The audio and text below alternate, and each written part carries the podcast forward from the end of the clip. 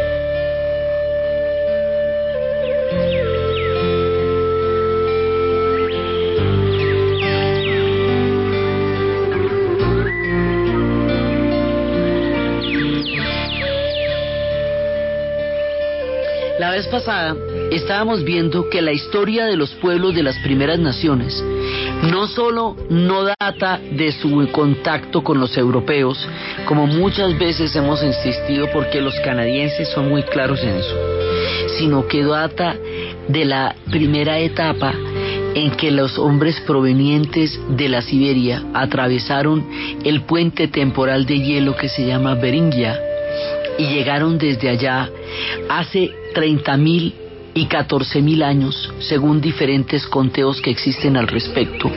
Habíamos hablado de cómo si hace 13.000 años están en el Brasil, que es bien abajo, entonces se calcula que hace más o menos 30.000 años debieron cruzar al remoto norte de Canadá. Entonces, que las naciones indígenas reivindican su origen es desde los tiempos inmemoriales, desde cuando llegaron detrás de las manadas de mamuts y cómo a través de los mitos esto es que queda en la memoria colectiva. Entonces estábamos viendo por un lado lo antigua que es la historia de las primeras naciones y cómo en la memoria lo tienen ellos desde las remotas épocas del alba de los tiempos. Y estábamos viendo cómo ellos tienen una relación con los animales muy particular, porque los animales para ellos son la prodigalidad de la naturaleza. Para ellos, el que haya casa significa que puede haber comida, que puede haber vida, que puede haber estabilidad, todo depende de los animales. Entonces su eh, profunda interacción con los animales hace que ellos tengan un concepto del animal diferente al que tienen los pueblos occidentales en la medida en que ellos se relacionan con los animales como seres sagrados, seres espirituales, seres con los cuales ellos pueden tener un intercambio en el cual pueden ser animal o ser, o ser persona eh, indistintamente. Y habíamos visto algunos mitos en donde eso pasa de esa manera. Y entonces contábamos cómo las primeras naciones van a estar organizadas alrededor de la geografía, en las regiones ecológicas, que no hay solamente regiones de estados nacionales, también hay regiones históricas, regiones culturales y regiones ecológicas, es decir, regiones donde en un mismo ecosistema habitan cosmovisiones similares. Entonces, allí donde están los mares, es los territorios de los Inuit. Allí las relaciones con las focas y las relaciones con las ballenas y las relaciones con los animales marinos. Hayamos visto también que los animales habitan diferentes planos. Los que están en el plano del aire son como los más espirituales porque además están por encima de todo, vuelan por las nubes. Los que están en el plano de la tierra tienen una manera de relacionarse con ellos, los que están en el plano del agua. Y además que no se puede mezclar, que cuando usted va a cazar focas no puede tener piel de caribú, porque mezcla planos distintos de, eh, de estructura del mundo espiritual y animal. La vez pasada también estuvimos hablando de los tótems y de cómo los tótems eran narraciones históricas de la presencia de estos pueblos a lo largo del tiempo y cómo surgieron a partir del contacto con las hachas y el, la tallada de la madera que fue hasta el siglo XVIII y XIX, cómo tuvieron una merma durante el tiempo de la, eh, de, la, de los misioneros y cómo inclusive llegaron a ser considerados ilegales durante un tiempo largo y luego volvieron a resurgir a partir del 56 hasta convertirse en un movimiento que hoy tiene toda la vitalidad y toda la renovación y al volver a, utilizar los tótems volvieron a recordar quiénes eran sus linajes, sus heráldicas, de dónde vienen, eh, porque el tótem es una declaración una declaración de origen, de proveniencia, de linaje, de historia que ellos van haciendo. Entonces, estábamos hablando de los diferentes tótems y estábamos hablando del cuerpo. Y el cuervo, lo primero que tenemos que distinguir es que el cuervo no es igual, nosotros lo vamos a llamar raven. Esto es de la misma familia, pero no son iguales. Esto que ellos llaman raven que nosotros le diremos cuervo para, digamos, para facilitar la, pues la, la, traducción, pero no es lo mismo. El raven, lo que ellos llaman raven, es mucho más grande mucho, mucho más grande. Son de la misma familia y de la misma especie, pero son mucho más grandes. Y tienen este sonido. El cuervo, lo que nosotros llamamos cuervo, es más pequeño. Es más pequeñito y tiene un sonido diferente, que es este.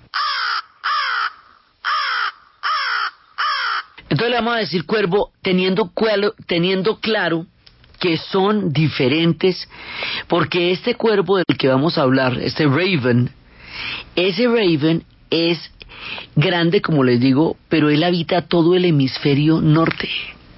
Está en todas las partes del norte, o sea, está Rusia, en Europa, en Japón, en Canadá, en Estados Unidos, inclusive llega hasta México. Sí, de ahí para abajo es otro. Pero este de aquí, como es tan grande y como habita tantos lugares a la vez, entonces, si ustedes se ponen en el lugar de las primeras naciones, donde quiera que ellos llegaran, iban a encontrar ravens, cuervos, donde quiera. No importa qué tan lejos fueran ni qué tan lejos estuvieran. Entonces, esa omnipresencia del cuervo en todas las latitudes del gran mundo de los pueblos de las primeras naciones hace que ellos consideren que este animal, que además es el plano del aire, el animal que vuela, el que puede cazar si es necesario, el que puede comer lo que sea, habitar donde sea. Hoy por hoy es un habitante de las ciudades a las que se adapta sin ningún tipo de problema. La capacidad que tiene él de manejar cualquier circunstancia de supervivencia y la omnipresencia los hace suponer que él está directamente relacionado con el origen de la creación.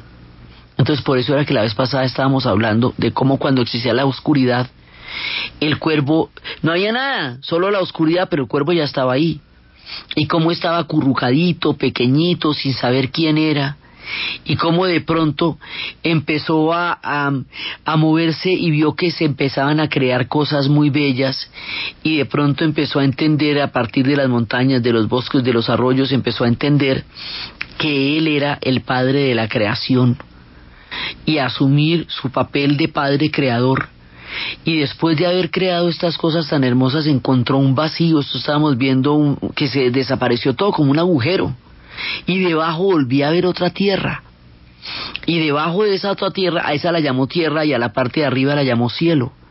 Y cómo empezó a ver la belleza de todo cuanto había creado y cómo encontró unas plantas de guisante gigantescas y de las plantas de guisante gigantescas salió un hombre y el hombre que lo sorprendió muchísimo y el hombre también quedó sumamente sorprendido sí a él le creó una una compañera hecha de barro pero como él había encontrado, el cuervo había encontrado un cuarzo, una, una cosa que brillaba, y, y la puso en un lugar y ese cuarzo era el sol y empezó a ver cómo era de bonito todo, todo lo que había creado y habíamos contado cómo era que le dice al hombre cómo cuidar y respetar los animales.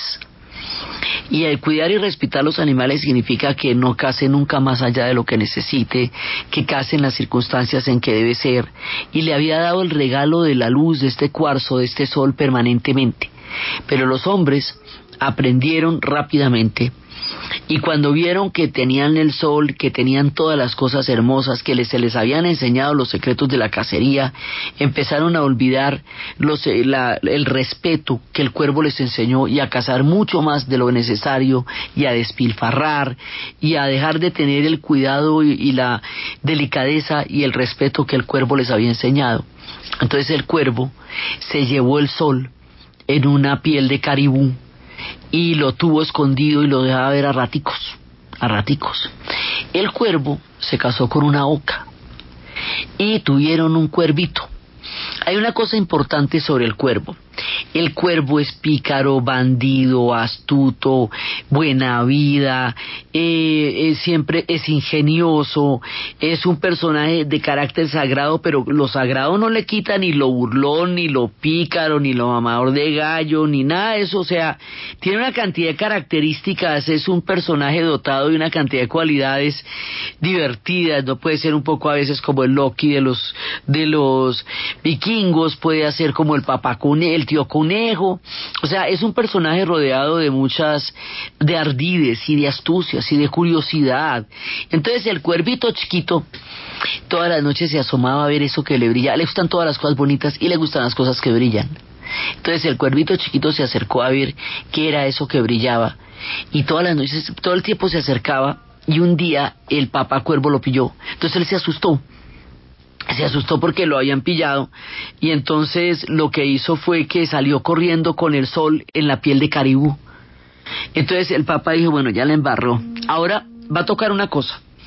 Toca que mm, les deje ver el sol a los hombres de vez en cuando.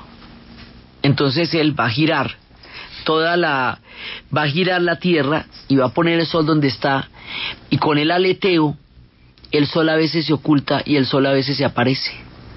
Entonces, con este aleteo del sol que se oculta o el sol que se aparece, el cuervito va a crear el día y la noche y al crear el día y la noche dejó las tinieblas porque las tinieblas de la noche le recuerdan a los hombres a través del terror que produce la oscuridad el respeto de las enseñanzas que su padre el cuervo le había dado para que de esta manera no olviden estas enseñanzas tan importantes y no se envanezcan. Entonces tienen el día y tienen la noche.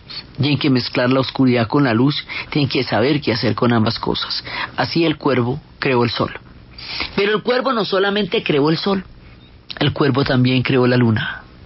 Y la manera como crea la luna es maravillosa porque esto tiene muchas de las características que les estoy contando del cuervo. Entonces resulta que el cuervo por ahí oyó hablar de una mujer pescadora y una hija que tenían una, un objeto muy brillante, muy bonito entre una caja de cedro de madera. Dijo, ah, yo voy a ver qué hay en esa caja. Yo me voy a pegar una volada hasta allá. Y entonces eso voló día y voló noche, voló largo tiempo, voló hasta la parte norte de British Columbia, este, este mito lo cuentan en Vancouver y es arriba, arriba, arriba. Y llegó hasta la casa de la mujer pescadora y la niña.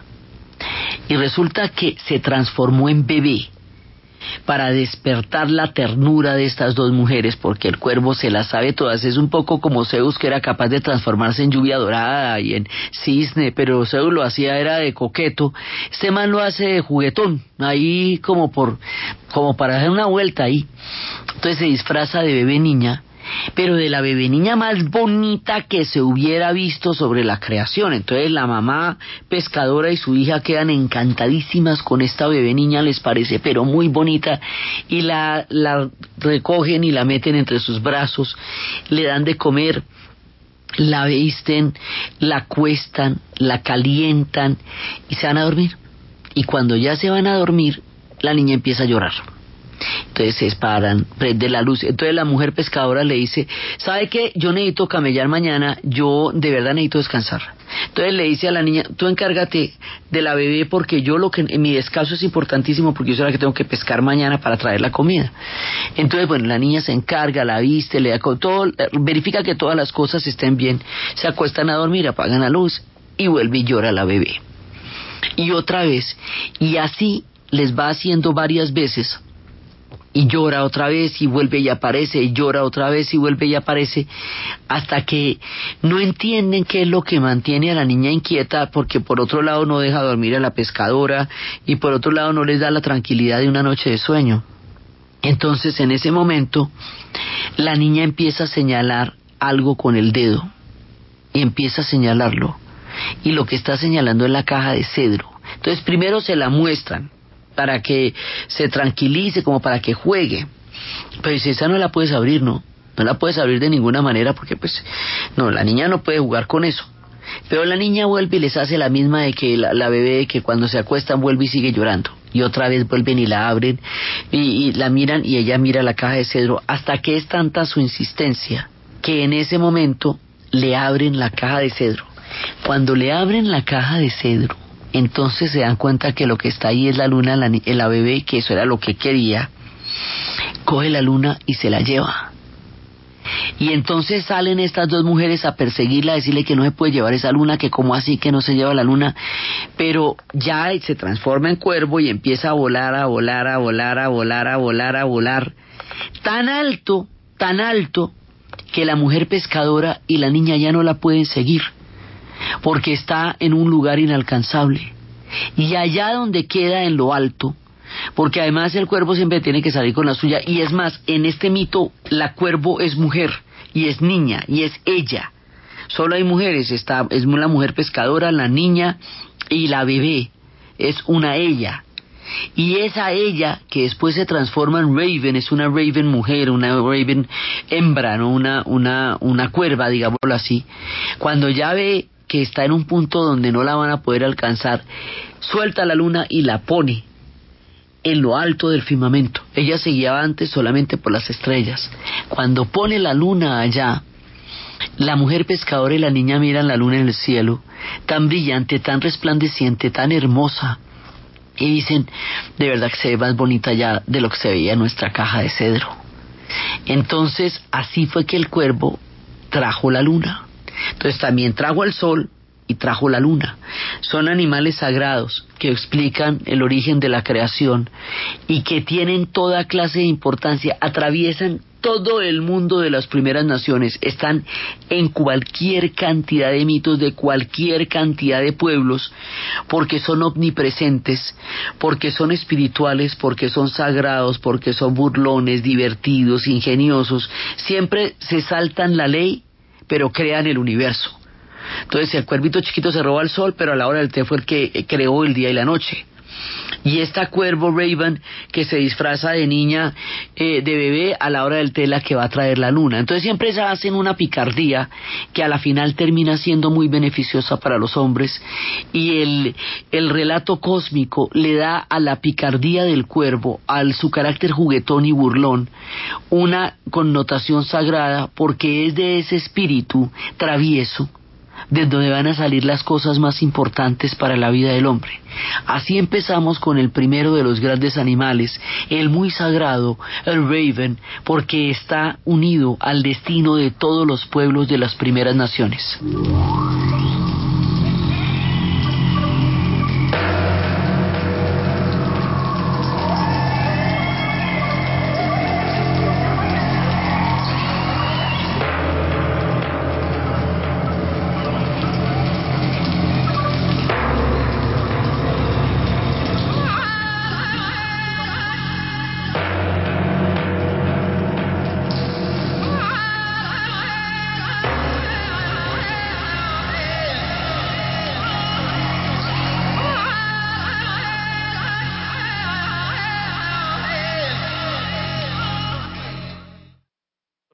Estreñimiento. Digestar, Digestar, acción laxante, suave, blanda y placentera. Digestar cápsulas forte, Digestar jalea y Digestar fibra. Digestar para el estreñimiento atacar. 11 de la mañana, 32 minutos. ¿Punto naturista? Producto natural contra la tos. Miel tertos. Miel tertos con totumo, sauco, eucalipto, miel y propóleo. Miel Tertos, formulación especial contra la tos. Diga no. No a la tos con miel Tertos. Miel Tertos. Calidad Natural Freshly. Tratamientos científicos con productos naturales. Diga no, no a la tos con miel tertos. Miel tertos, formulación especial contra la tos. Con totumo, sauco, eucalipto, miel y propóleo. Última hora Deportiva Caracol. De suma, clase 93, se llama Lionel. Recordemos, tiene raíces centroafricanas y nacido en Francia, ¿no? Difícil encontrar porque con Messi no tiene que ver, un clase 93. No. ¿No? Final de la Copa de la Liga, Capital One en el fútbol de Inglaterra. Esta hora Chelsea, minuto 33 del compromiso, empata 0 por 0 con Tottenham. En el Chelsea, el colombiano Juan Guillermo Cuadrado es emergente, tiene la posibilidad de ingresar a este compromiso. Recordemos que Chelsea tiene cuatro títulos en esta Copa de la Liga del fútbol de Inglaterra. Exactamente. Eriksen. Bueno, Emanuelson tiene el nombre de Diego por Maradona, ¿no? Propósito de Inglaterra se jugó a la fecha 27 resultados en la mañana actualizando a esta hora Arsenal 2 Everton 0 en Arsenal el colombiano David Ospina fue titular buena actuación para el arquero nacional. Y Liverpool le venció 2 por 1 al Manchester City. Con esos resultados en la Liga Premier Chelsea 60 puntos segundo el City con 55 y tercero Arsenal con 51 puntos seguido para el Manchester United con 50 unidades. En Italia fecha número 25 Atalanta 1 Sampdoria 2, Cesena 1, Udinese 0, Sassuolo 0, Lazio 3. Más tarde estarán Inter de Milán Fiorentina y Torino ante Nápoles. Juventus domina el campeonato, 57 puntos, la Roma segundo con 48 y tercero Nápoles con 45 puntos. Y el protagonista deportivo de esta hora es el goleador colombiano Luis Fernando Muriel, que juega con la Sampdoria de Italia, marcó un gol esta mañana en la victoria 2 por 1 frente al Atalanta de su equipo. Jugó 78 minutos y reiteramos marcó gol es el segundo gol para Muriel con la Sampdoria en el fútbol italiano. Un poco más al corazón del juego para desequilibrar. Más información en www.caracol.com.co y en Twitter, arroba caracoldeportes. ¿Y usted cómo durmió anoche? Comodísimo. Colchones comodísimos para dormir profundamente. Hola, les habla el doctor Cristancho, director de la Clínica de Terapia Neuromedular de Colombia. No permita que manos inexpertas manipulen su columna vertebral. A continuación, el testimonio del doctor Jorge Eduardo Hetchen Turbay. Durante el secuestro cruel y tortuoso, me diagnosticaron cuatro hernias discales cuando me encontré al doctor Pedro Cristancho, profesional calificado del más alto nivel. Los dolores se me han desaparecido en las piernas, en la cintura. Atención Santa Marta, 1, 2 y 3 de marzo, Hotel La Riviera, Río Hacha, 4, 5 y 6 de marzo, Hotel Barbacoa, Valledupar, 7, 8 y 9 de marzo, Hotel Sicarare, Bogotá, 24, 25 y 26 de marzo, Clínica de Terapia Neuromedular. Más información, Bogotá, 249-7022. Línea Nacional 320-856-5115.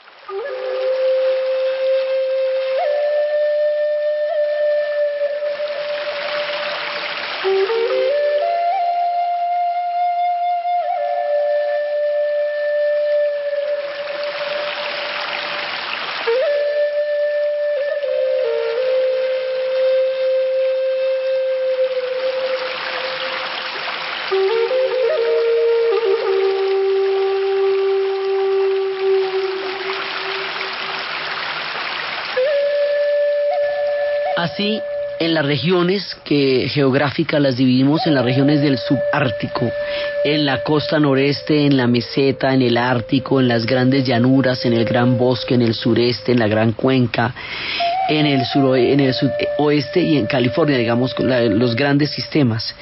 Entonces, arriba están los Inuí, en la parte del Ártico están los Inuí Aleut, en la parte del subártico están los Atapasco, en la parte del Gran Bosque los algonquinos, en la parte del sureste también están los iroqueses, las naciones iroqueses, en las praderas están los Sioux, los Musogi, los Cado, también están en los mm, en el sudeste están los Musogi, los Están en la en la parte en la parte del este están los Sosón, los Joca también están en el Gran Bosque, los Chapi, los Penuish, los Haida que son también del subártico, los Simishan son del subártico, los Cree son de las grandes eh, llanuras, Así cada uno de ellos, los Crow, los Cherokees, los Creek, que son de abajo del sudeste, cada uno de ellos va habitando un pedazo de estas tierras que como les digo son una sola nación. Esto lo van a dividir después los europeos cuando los encuentren porque se los encuentran en diferentes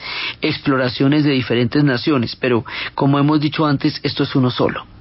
Entonces, Resulta que otro de los animales, ya hemos visto lo importante que es el cuervo, sí, pero hay otro de los animales que es el, el animal eh, sanador por excelencia, ¿no? De una vez, habíamos hablado cuando estábamos contando la vez pasada del tótem que estaba en el Parque de las Confederaciones de cómo cada uno de los animales representaba, digamos, el bisonte la tenacidad, sí, el alce la fuerza, el oso es el sanador, el cuervo es el creador. Entonces, esta gente se reunía en esos fríos y a lo largo de las noches y todo. Estos son los pueblos de Trishan, son las de los de arriba, en toda la costa noroeste, donde había muchas historias de espíritus que habitaban la tierra, que habitaban el cielo, que habitaban el mar. Entonces había muchos relatos sobre de dónde venían, cada una de las cosmovisiones. Entonces unos creían, como estábamos viendo, que el, el cuervo, el cuervo era el que había creado el mundo y todas las cosas. Otros aseguraban que era el sol y lo llamaban, esto es en guion seguido, el que camina sobre todo el mundo. Entre los Haida, que son importantísimos, el cielo era un cuenco boca abajo que tapaba la tierra. Por encima del mundo del cielo gobernaba el gran espíritu, el poder de los cielos brillantes, también todo seguidito. Sin embargo, los indios Nocha rezaban a cuatro grandes jefes, cada uno de los cuales regía una parte del universo, un poco como los griegos que tenían el mundo dividido entre Poseidón, entre Zeus y entre Hades. Sí, el inframundo, eso también, o sea, aquí también hay gente que se reparte el universo. Hay espíritus muy poderosos, unos eran buenos, otros eran malos, algunos protegían a la gente, otros los ayudaban en las tareas cotidianas.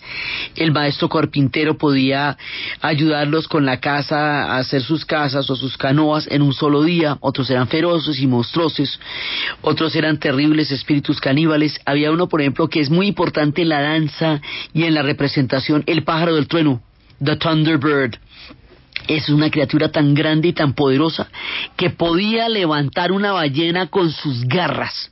Eso es un Thunderbird, eso uno lo ve mucho en los tótems y es intimidador y sus danzas son poderosas. Él volaba y cuando batía sus alas sonaba como un trueno y del pico salían relámpagos. Por eso se llamaba el pájaro del trueno. Entonces, cada uno de ellos contaba su relación con sus animales y con los espíritus y hemos hablado de que se, eh, podían transformar indistintamente en hombres o en, o en animales porque eran espíritus totalmente afines, ¿no? Un poco también como pasa en África que los hombres se pueden transformar en animales, como pasa en la Amazonía, que también los chamanes se pueden transformar en jaguares o en anacondas. Este, digamos, este intercambio en el mundo animal entre el mundo animal y en el mundo de los humanos es eh, común a todos los pueblos indígenas del gran horizonte de nuestro continente y también a los pueblos africanos. Entonces, aquí pasa lo siguiente, el oso, que es el sanador, es una figura muy importante, también está en todas partes, en todos los corredores, lo que pasa es que la ventaja que le lleva al cuerpo es que vuela, pero el oso está en todo lado también, atraviesa todas estas latitudes. Cuentan la historia de una princesa que se había ido con sus amigas a coger bayas al bosque. Y se había ido y tenía una cesta llena de bayas y estaba por allá toda contenta y ella se llamaba Pishnut y era, era una princesa de la aldea de los Timishan Sí, donde eso se ve también en los postes totémicos y es donde estaban los cachorros y los osos. A ella era la hija del jefe Kirwanga y se fue con un cesto a, a coger vallas al bosque. Y resulta que estando allá en el bosque, eh, de pronto las demás amigas, cuando entran en el bosque, la relación con los animales es tan poderosa que cuando tú entras al bosque tienes que tener un poco de respeto y un poco de silencio, pero además tienes que avisar que llegaste, para que los animales se den cuenta que tú entraste allá. Entonces, pues ella empezó a hablar duro, las chicas bajaban un poquito la voz como para entrar en situación de respeto con los animales. Pero pues empezó a hablar duro y a decir que a ella, mejor dicho, ella no tenía por qué hablar pasito, porque ella no tenía preocupación de inquietar a nadie y entonces decía, no, pero pues es que este es un, un territorio de osos y hay que tener respeto. No, no, no, no, yo no tengo ningún respeto por los osos, que va. A mí los osos me caen mal, me parecen terribles y empezó a echar pestes de los osos. Y las chicas, las amigas se pusieron nerviosas, se pusieron moscas porque dijeron, bueno, esto no es buena idea ponerse a hablar mal de los osos aquí en este territorio que es de osos, eso no es buena idea. Pero bueno, allá ella. Ya empezó a caer la noche y empezó a caer la luz del atardecer y todo y las chicas se fueron. Entonces Pesnuit empezó a, pues iba a irse detrás de sus amigas, pero la cesta donde había recogido las vallas, que era para lo que habían ido al bosque, se le rompió. Entonces le tocó ponerse a arreglarla y a tejerla. Y otra vez se le rompió y le tocó ponerse a arreglarla y a tejerla. La tercera vez que se le rompió y la tejió, pues ya era de noche. Entonces se le apareció un hombre con una piel de oso. Él vestía una piel de oso. Y le dijo, ya está de noche ya no es bueno que tú te salgas del bosque a esta hora. ¿Por qué no te invito a la aldea donde yo vivo, que queda muy cerca de aquí, y pasas la noche allá? Porque ahorita ya no es prudente que tú estés andando sola por el bosque, porque puede ser demasiado peligroso. Pues ella se va con él, acepta su invitación y él llega y la lleva a una aldea donde los hombres tienen pieles de oso. Y se la presenta al jefe y le dice, he traído lo que estaba buscando. La encontré.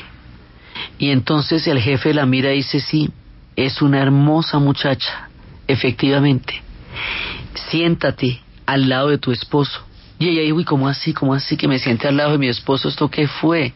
Entonces la mujer, una anciana que estaba ahí, le dice, yo soy la mujer ratón. Porque entre los osos también hay subclanes como entre los humanos. Sí, o sea, es tan, digamos, tan, tan eh, compenetrada la visión que tienen de los osos con la visión que tienen los humanos, que entre ellos también hay subclanes, ¿me entiendes? Entonces le dice, yo soy la mujer ratón y te digo que este hombre será tu esposo y que estas chicas que están allá sentaditas se portaron mal, no obedecieron y fueron esclavizadas, están aquí como esclavas pero a ti te va a ir bien y te vamos a cuidar, pero pues tienes que comportarte porque vas a ser la, esposa de este hombre.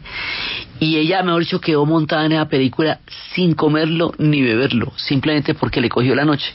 Entonces el gran jefe le dijo, hiciste un comentario desobligante y maluco sobre los osos esta tarde te escuchamos diciendo cosas malucas sobre nosotros, razón por la cual te hemos traído acá Tú te casas con uno de estos hombres y tú te comportas como toca y como debe ser.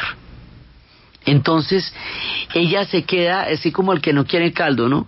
Se queda entre los osos y se queda viviendo entre los osos y va pasando el tiempo y ella se va acostumbrando a las maneras y a la vida de ellos. Ellos cuando están ahí sentados son hombres con pieles de oso, pero cuando salen a cazar al bosque son osos. Entonces aquí hay una transmutación entre el espíritu del animal cuando es humano y cuando es animal, pero estamos hablando de una misma esencia, el oso, que se puede presentar en forma de animal o que en la intimidad, cuando están ahí todos sentados, eran hombres. Eso es muy, muy particular, digamos, de estas cosmovisiones en las cuales es uno con el, con el animal que es lo que deseamos también del jaguar, del anaconda, de todas las diferentes regiones donde existe esta intimidad y esta relación de esencia con el espíritu de un animal. Entonces, de esa manera, ella se quedó allá. Pero en la aldea no se contentaron con que ella hubiera desaparecido, ella era una princesa.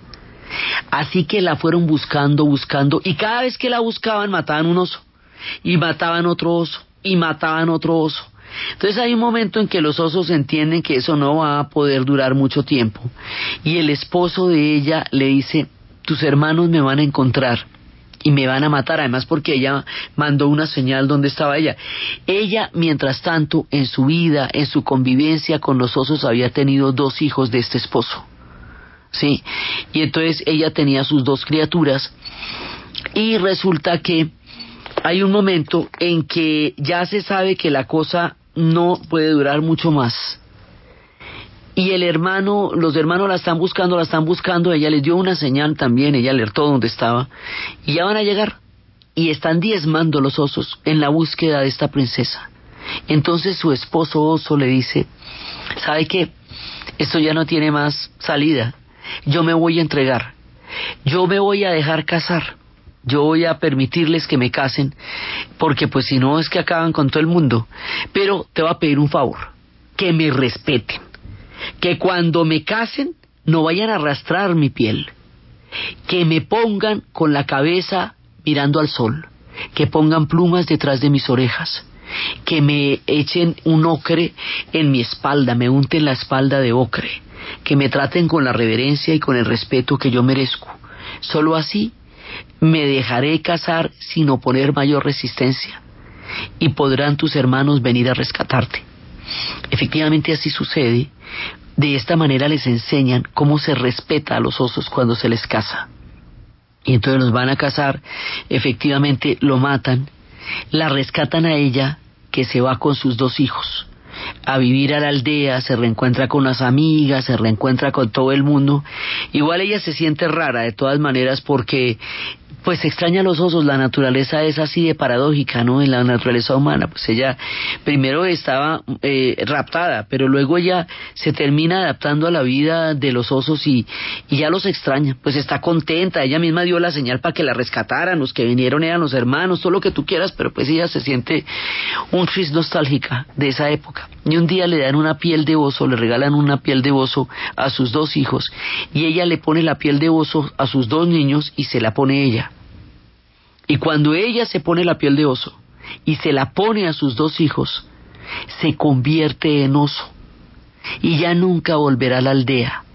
Se interna en el bosque, en el mundo de los osos, a donde ella pertenece, allí donde los poderosos animales, la princesa, finalmente, quedaría convertida en oso, ya por la voluntad de haberse acostumbrado a andar con ellos, por el peso de su piel y su espíritu de mujer se mete en el mundo de los osos junto con sus dos hijos, donde realmente ella pertenecía, en el mundo del bosque, con los osos que un día la interceptaron cuando había ido a, recoger bayas y se había atrevido a hablar mal de los osos.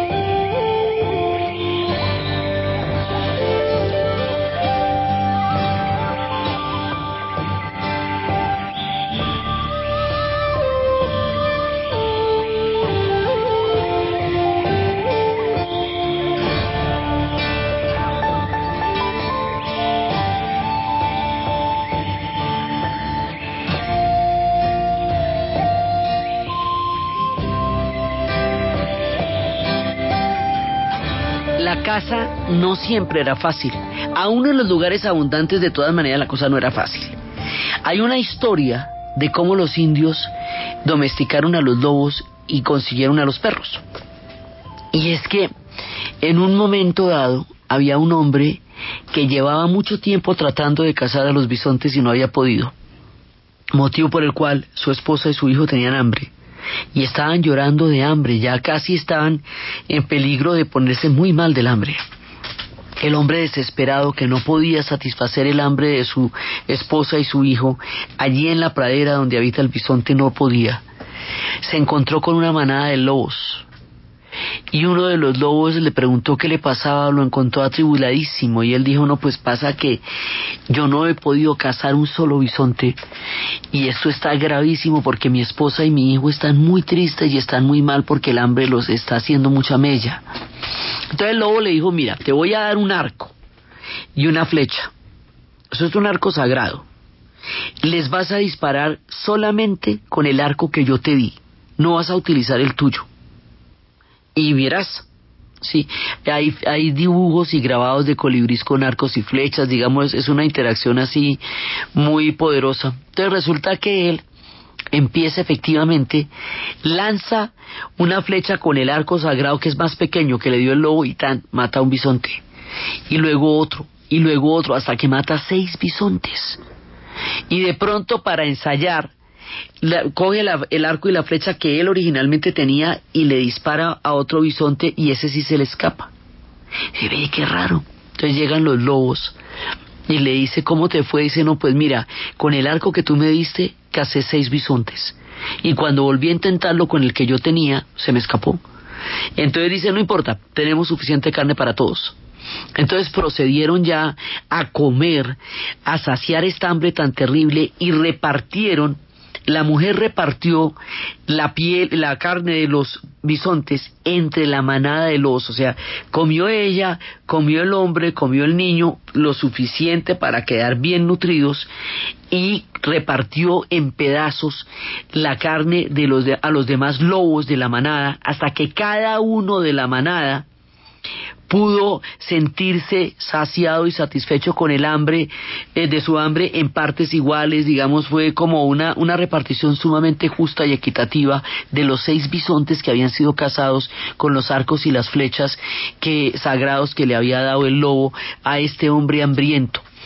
Y después de eso entraron en una especie de de como de buena onda con los lobos y entonces los lobos jugaban con ellos, se dejaban incluso montar, se ponían así lo más de bacanos y de pronto una parte de esa manada original se quedó con este grupo de la mujer, el hombre y su hijo y los otros siguieron que vagando por las praderas. Esos que se quedaron con ellos se acostumbraron a ellos se volvieron dóciles y los otros siguieron siendo lobos.